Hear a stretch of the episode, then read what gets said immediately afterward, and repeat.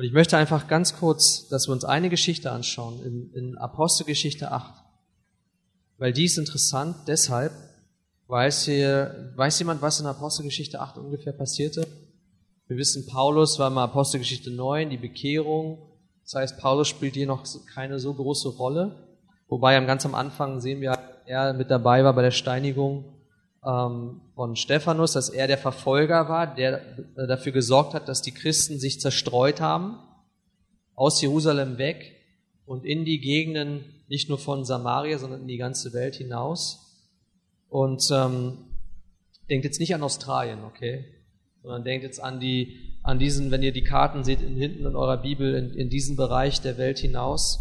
Und, äh, und da sind die hingegangen, haben das Evangelium gepredigt.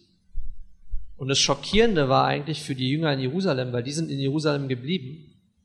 Und worüber waren die überrascht?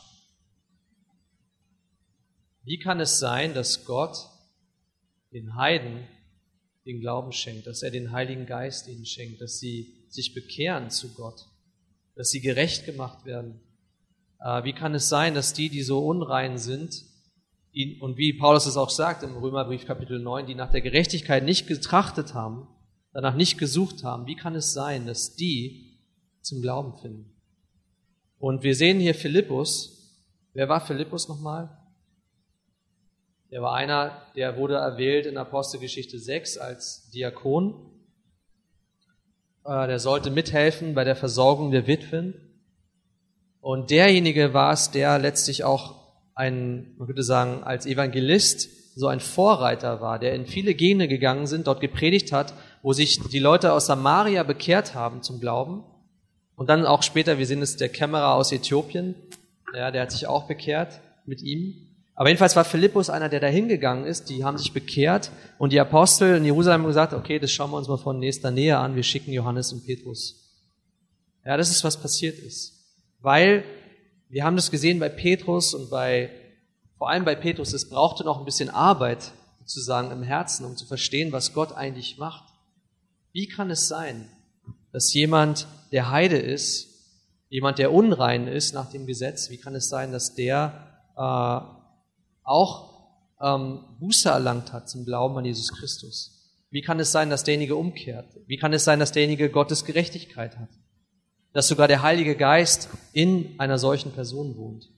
Ja, und letztlich waren sie diejenigen, die auch, nachdem sich die, die Leute zum Glauben gekommen sind und sich haben taufen lassen, ähm, sind die Apostel gekommen und haben die Hände aufgelegt und dass sie den Heiligen Geist empfingen. Ja, und deswegen, ähm, es war so, so eine Art von, von Autorisi Autorisation. Ja, nicht Zwei-Faktor-Autorisation, sondern äh, so ein bisschen, ja, der Evangelist und dann kommen die Apostel. Ja, nochmal gucken, ob das alles richtig ist. Ähm, und dann, und dann haben die gesagt, oh ja, jetzt verstehen wir eigentlich, was Gott tut. Gott hat ihnen auch sukzessive offenbart, was sein Plan ist. Und dieser Philippus, der war auch, ähm, wir lesen das hier mal in Apostelgeschichte 8, in, ab Vers 14, da heißt es, als die Apostel in Jerusalem gehört hatten, dass Samaria das Wort Gottes angenommen habe, sandten sie Petrus und Johannes zu ihnen. Als diese hinabgekommen waren, beteten sie für sie, damit sie den Heiligen Geist empfangen möchten. Denn er war noch auf keinen von ihnen gefallen, sondern sie waren allein getauft auf den Namen des Herrn Jesus. Dann legten sie ihnen die Hände auf und sie empfingen den Heiligen Geist. Als aber Simon sah, und wer war Simon? Nicht Simon Petrus, der war ja auch da. Der Zauberer, Simon der Zauberer war da. Ähm, wer war Simon der Zauberer? Er war in der Hauptstadt von Samarien, er war sehr bekannt, er hatte sehr viel Einfluss. Ähm, er wurde, wie haben sie den genannt? Wenn wir ein bisschen, bisschen nochmal nach vorne blättern, vorblättern, da sieht man, okay, wow. ein Mann aber mit Namen Simon in Vers 9 befand sich vorher in der Stadt, der trieb Zauberei und brachte das Volk von Samaria außer sich, indem er von sich selbst sagte, dass er etwas Großes sei. Dem hingen alle vom Kleinen bis zum Großen an und sagten, dieser ist die Kraft Gottes, die man die Große nennt. Wow, was für ein Mann, was für einen Status der hatte unter dem Volk. Ja, aber das Interessante war, ähm, ich sage immer interessant, was eigentlich bemerkenswert ist, verzeiht mir die, meinen, meinen reduzierten Wortschatz, aber was, was uns, was hier heraussteht in diesem Text ist ihm an, ja, weil er lange Zeit, ähm, weil er sie lange Zeit mit den Zaubereien außer sich gebracht hatte. Als sie aber in Vers 12 dem Philippus glaubten, der das Evangelium vom Reich Gottes und dem Namen Jesu Christi verkündigte, ließen sie sich taufen, sowohl Männer als auch Frauen. Das heißt, die hingen ihm an. Und dann kommt Philippus, predigt die Botschaft vom Evangelium, vom Reich Gottes, vom Namen Jesu Christi und sie ließen sich taufen. Sie glaubten an Jesus. Ja, und interessanterweise selbst Simon in Vers 13, Simon selbst glaubte und als er getauft war, hielt er sich zu Philippus und als er die Zeichen und die großen Wunder sah, die geschahen, geriet er außer sich. Philippus äh, hat, Gott hat Zeichen und Wunder durch ihn vollbracht. Der Zauber stand daneben, hat gesagt, wow, das möchte ich auch. Nicht schlecht. Und dann kommen diese Apostel aus Jerusalem, legten die Hände auf, der Heilige Geist wurde empfangen, wie wir gelesen hatten vorher. Und was macht Simon? Vers 18. Als aber Simon sah, dass durch das Auflegen der Hände der Apostel der Geist gegeben wurde, brachte er ihnen Geld und sagte, gebt auch mir diese Macht, dass der, dem ich die Hände auflege, den Heiligen Geist empfängt. Okay. Warum glaubt ihr, hat er das gemacht? Warum, was hat ihn dazu veranlasst, das zu tun? Es hieß, er glaubte, er wurde getauft. Ähm, wie kommt er darauf, den Aposteln Geld anzubringen und zu sagen, gib mir auch diese Kraft? Wie kommt er darauf, dass diese Kraft überhaupt käuflich ist? Ich glaube, die Antwort liegt in seiner Vergangenheit, oder? Dass man durch, äh, durch bestimmte Opfer, die man bringt, durch ähm, bestimmte Beziehungen, die man hat, dass man einen Status gewinnen kann unter dem Volk, dass man als die große Kraft Gottes bezeichnet wird.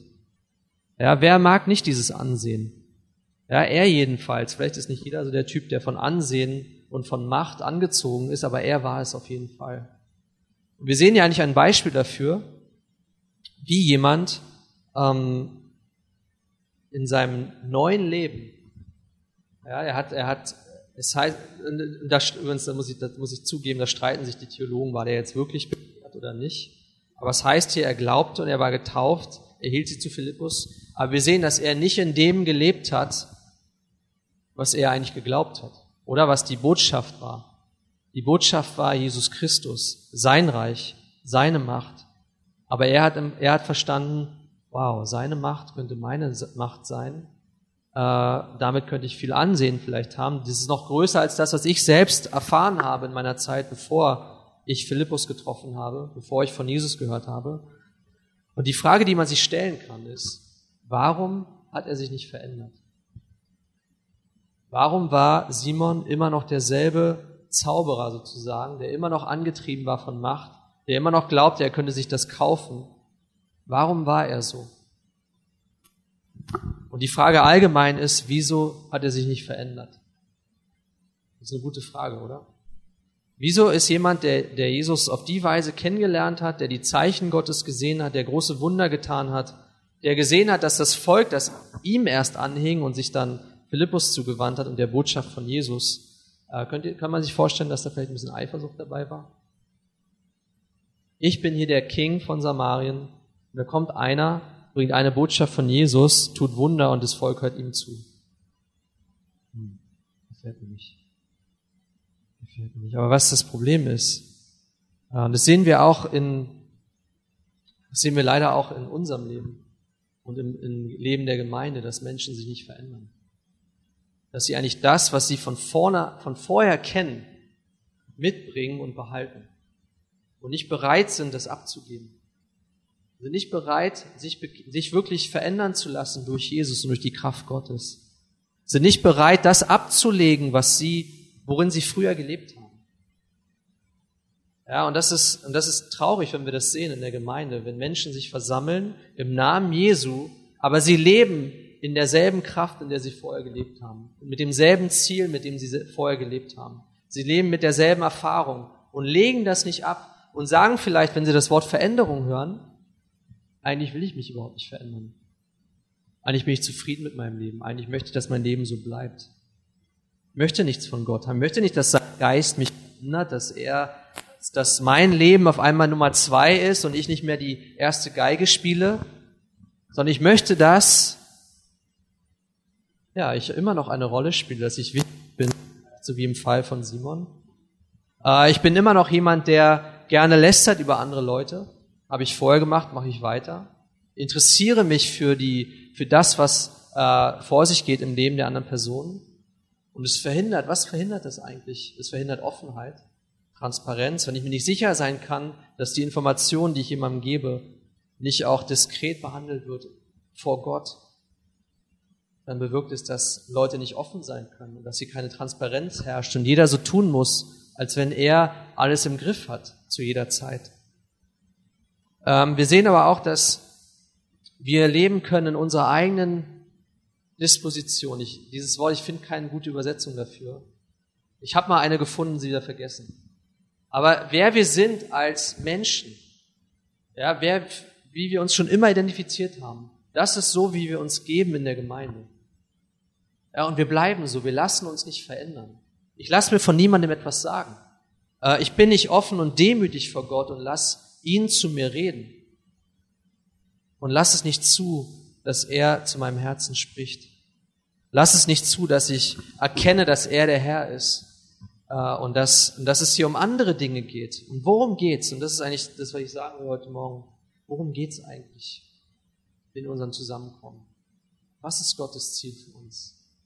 Möchte er, dass wir so bleiben, wie wir sind? Du darfst? Nein. Gott, Gott, er nimmt uns an, wie wir sind, ja. Aber er hat einen Plan.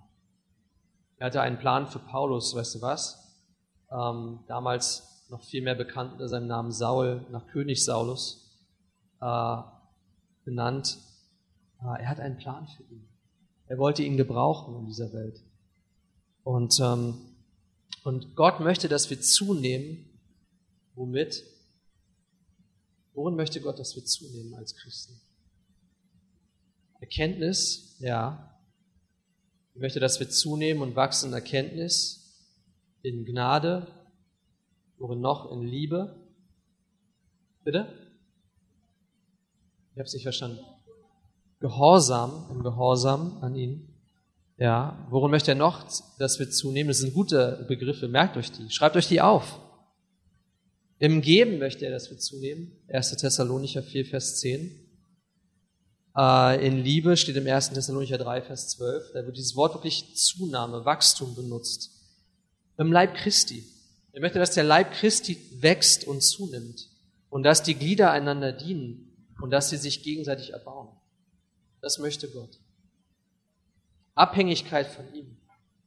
Und es ist genau das Gegenteil von dem, was wir als Menschen normalerweise haben, diese Unabhängigkeit von Gott, diesen Willen, dass Gott keine Herrschaft ausübt über mein Leben, beziehungsweise nur bis zu dem Bereich, wie ich ihn das, äh, zulasse. Ja, okay, Gott, bis hier, aber keinen Schritt weiter. Ja, du kriegst meine 90 Minuten am Sonntag, aber nicht mehr. Und so begrenzen wir oft Gott. Und wir lassen es nicht zu, dass Gott über uns regieren darf, über uns herrschen darf was eigentlich sein Anspruch ist. Gott möchte auch erneuert werden in unserer Gesinnung, dass wir verändert werden durch die Erneuerung unserer Gesinnung, dass wir unsere alten Gedanken ablegen und seine Gedanken aufnehmen. Ja, und das ist Gottes Plan für uns. Er möchte, dass wir verändert werden. Durch die Liebe, durch das Wort, durch die Gemeinschaft, durch, selbst durch unser Geben. Paulus hat nicht immer den als gnädig äh, oder begnadet angesehen, der empfangen hat, sondern als den, der geben durfte.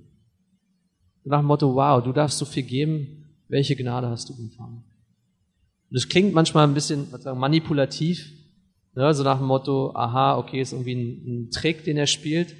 Aber er sagt, die, dass wir geben dürfen, ist eine Gnade von Gott. Weil Gott hat auch, und das sagte er zu, zu Simon, äh, durch Petrus, wir lesen das, da steht, Petrus aber sprach zu ihm in Vers 20 von Apostelgeschichte 8, Dein Geld fahre mit dir ins Verderben, weil du gemeint hast, dass die Gabe Gottes durch Geld zu erlangen sei. Das ist Gottes Gabe. Lass uns es nicht vergessen. Warum können wir uns nicht vergleichen miteinander? Wir sind alle Sünder, wir sind alle schuldig vor Gott und wir haben alle Gottes Gabe der Gerechtigkeit empfangen. Da ist keiner besser, da ist keiner höher, da ist keiner weiser, sondern wir alle sind schuldig vor Gott. Und ähm, dein Geld fahre mit dir ins Verderben, mit dir zur Hölle, würde man sagen. Ähm, und dann heißt es, du hast weder Teil noch Recht an dieser Sache, denn dein Herz ist nicht aufrichtig vor Gott. Dein Herz ist unaufrichtig. Und das ist ein Problem. Wenn in der Gemeinde Menschen sind, deren Herz nicht aufrichtig ist vor Gott, die nicht Gott suchen. Die suchen vielleicht die Gemeinschaft und das Feuer, an dem sie sich wärmen, und sie suchen ähm, vielleicht etwas gegen die Einsamkeit, sie suchen etwas äh, für ihr soziales Leben vielleicht, aber sie suchen nicht Gott. Ihr Herz ist nicht aufrichtig vor Gott. Und ich weiß, ich, ich habe vielleicht ein paar äh, Gruppen genannt, ja, so wie ihn, so wie die, die vielleicht aus falschen Motiven kommen. Ich habe nichts gegen falsche Motive an sich, weil Gott kann diese Motive verändern. Ich kenne so viele Leute, die aus falschen Motiven in die Gemeinde gekommen sind, weil eine Freundin da war und dahin gegangen ist und man die gut fand und der gefallen wollte. Weil der Kaffee besser war als der 1-Euro-Kaffee am S-Bahnhof Schöneberg. Äh, weil aus welchem Grund auch immer kommen Menschen in den Gottesdienst. Aber aber was ist Gottes Plan? Er möchte, dass unser Herz aufrichtig ist vor ihm. Aber er sagt, weißt du was? Du hast kein Recht an der Gabe Gottes.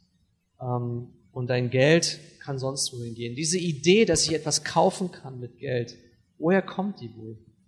Aus seiner Vergangenheit. Die Idee, dass es okay ist, über andere schlecht zu reden, woher kommt das wohl? Aus meiner Vergangenheit. Die Idee, die kommt nicht von Gott. Und die Frage ist, lassen wir uns von Gott erneuern? Lassen wir uns erneuern von seinem Geist, von seiner Gesinnung, von seinen Gedanken? Oder sind wir stur und verharren in unserer eigenen Boshaftigkeit, in unseren eigenen unerneuerten Herzen, die nicht aufrichtig sind vor Gott? Und Petrus sagt zu ihm, tu nun Buße über diese deine Bosheit und bitte den Herrn, ob er dir etwa den Anschlag deines Herzens vergeben werde. Kehr um. Tue Buße. Vor Gott. Vor Gott. Lebe vor Gott. Du liebst für ihn. Er wird es, er sieht das. Er ist der Kenner des Herzens. Sein Wort durchdringt unser Herz, legt alles offen. Denn ich sehe, dass du voll bitterer Galle und in Banden der Ungerechtigkeit bist. Du lässt dich selbst festhalten in diesen Banden der Ungerechtigkeit. Und du lässt nicht zu, dass Gott dich verändert. Und das Letzte, was wir lesen über ihn in Vers 24, Simon aber antwortete und sprach, bittet ihr für mich den Herrn, damit nichts über mich komme von dem, was ihr gesagt habt. Okay, ich habe verstanden. Botschaft ist angekommen. Ähm, endlich könnte man sagen, ist die Botschaft angekommen. Und ich weiß nicht, wie es uns geht. Ich glaube, jeder von uns hat diese Tendenzen. Und sei es, dass wir ängstlich sind, sei es, dass wir ähm, Gründe suchen, einander nicht zu lieben, sei es, dass wir Gründe finden, einander nicht zu vergeben, sei es, dass wir Gründe finden, nicht zu wachsen, sei es, dass wir Gründe finden, dass wir diesen Gottesdienst als etwas Profanes ansehen und nicht als etwas Heiliges, über dem Gott regiert, über den Engel wachen. Paulus sagt es, um der Engel willen sollen bestimmte Dinge getan werden in der Gemeinde. Um der Engel, welche Engel? weil unsere Versammlung heilig ist. Wir haben es gesehen in, in Jesaja äh, Kapitel 6, dass die Engel anwesend waren in Gottes Gegenwart. Und hier ist Gottes Gegenwart. Das sagt die Bibel. Wenn wir uns versammeln, ist Jesus in unserer Mitte. Und, ähm, und Gott ist gegenwärtig und Engel sind gegenwärtig. Glaube ich das? Ich glaube auch, dass bei der Taufe Engel gegenwärtig sind. Und dass es letztlich nicht nur ein Zeugnis ist vor den Leuten, die, die wir sind und vor den, vor den Fremden, die vorbeigehen, sondern es ist ein Zeugnis auch vor der Engelswelt. Und jeder weiß, wozu sie gehört. Marie gehört nicht mehr zur Macht der Finsternis, sie gehört zur Macht des Lichts. Das ist ein Zeugnis. Und glaubt nicht, dass der Teufel nicht Notiz davon nimmt und sagt, aha, du Verräterin. Glaubt nicht, dass der Teufel davon keine Notiz nimmt. Wir wissen, der weiß genau, wo wir stehen. Und der hat auch einen Plan. Und uns gefällt dieser Gedanke manchmal nicht. Aber die Bibel sagt uns, lasst uns im Glauben wandeln. Lasst uns zunehmen durch die Zunahme Gottes. Lasst uns nicht zunehmen in Selbstgerechtigkeit, sodass wir wieder tief fallen, wenn wir selbst versagen. Lasst uns nicht zunehmen in unserem eigenen Bild von uns selbst, wie, wie gut wir sind, wir sind. Ja, und wir haben es ja auch verdient, dass wir zu Jesus gehören. Lasst uns zunehmen in der Gabe Gottes, im Leib Christi, in Liebe. Das ist Gottes Plan für uns.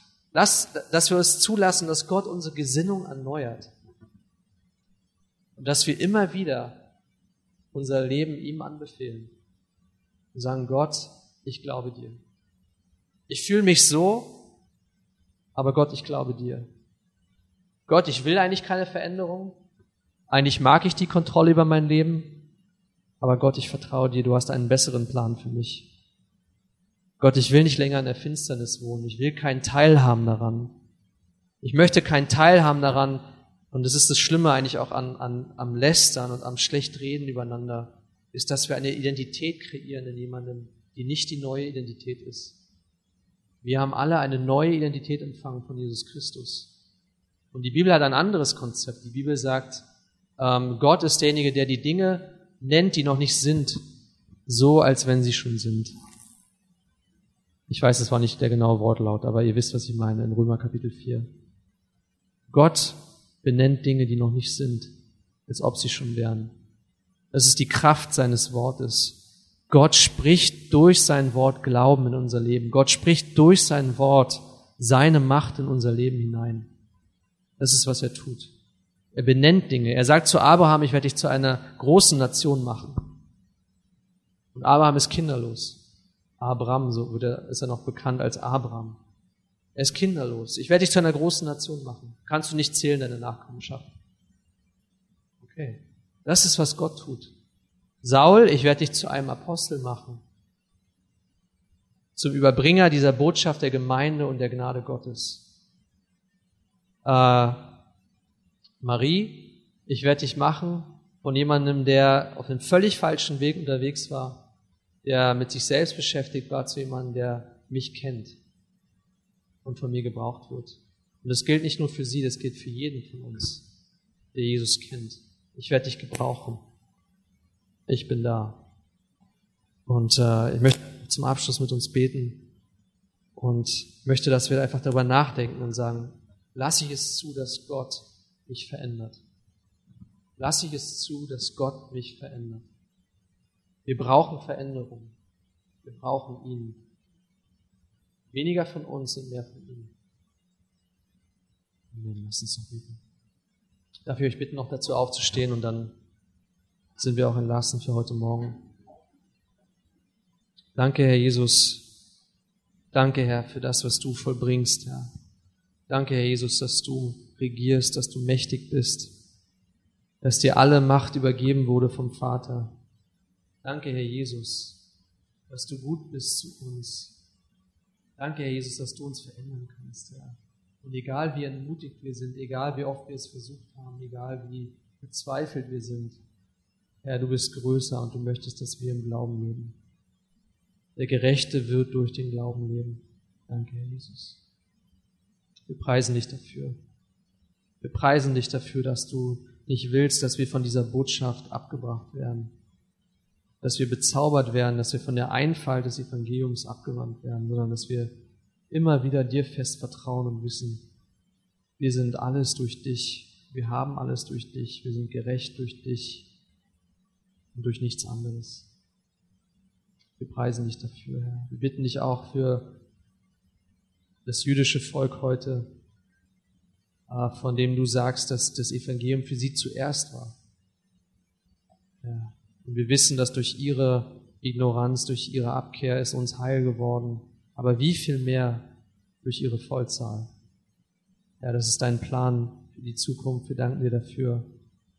Wir danken dir, dass du auch heute agierst, an diesem Tag, dass du Kraft hast, im Leben jeder einzelnen Person zu wirken, dass du nur darauf wartest, dass wir dir unser Vertrauen schenken und zu dir kommen. Bitte, Herr. Bitte, Herr, hilf du uns, nicht zu leben in unserer Vergangenheit, nicht zu leben in dem, was wir über uns denken, nicht zu leben in Minderwertigkeitskomplexen, in Furcht, nicht zu leben in Selbstgeißelung, sondern im Vertrauen zu dir, Herr. Diese Botschaft ist so einfach, Herr, und du kennst trotzdem diese ganzen Hindernisse, die es gibt, die uns manchmal einholen wollen, die uns einreden wollen, dass wir nicht gut genug sind, unwürdig sind, dass du uns nie gebrauchen könntest, Herr. Bitte bewahre du uns davor. Hilf du uns, zu deiner Ehre zu leben. Egal, was unsere Hände zu tun finden, Herr, wozu du uns berufen hast, du berufst jeden von uns, dich zu ehren, dir nachzufolgen und das zu tun, was dein Wort uns sagt. Wir preisen dich, Herr. Danke für unsere kostbare, heilige Gemeinschaft heute Morgen. Danke für die Versammlung der Heiligen in dieser Stadt, in diesem Land. Danke auch für die vielen Menschen, die gestern aufgestanden sind, sich aufgerafft haben, um ein Zeichen zu setzen. Herr, wir bitten auch, dass dieses Zeichen wahrgenommen wird. Wir bitten dich für unsere Politiker, die über uns regieren, Herr, dass du ihnen Weisheit schenkst, dass du sie berührst, Herr, dass sie auch zu dir finden. Preisen dich, wir preisen dich an diesem Morgen. Bewahre du uns in der kommenden Woche. Bewahre du uns auf unseren Wegen, Herr. Bewahre du unsere Gedanken. Schenk du uns neue Kraft. Darum bitten wir dich, Herr Jesus. Wir beten in deinem heiligen Namen. In dem Namen, der über jedem anderen Namen steht. Wir preisen dich, Herr.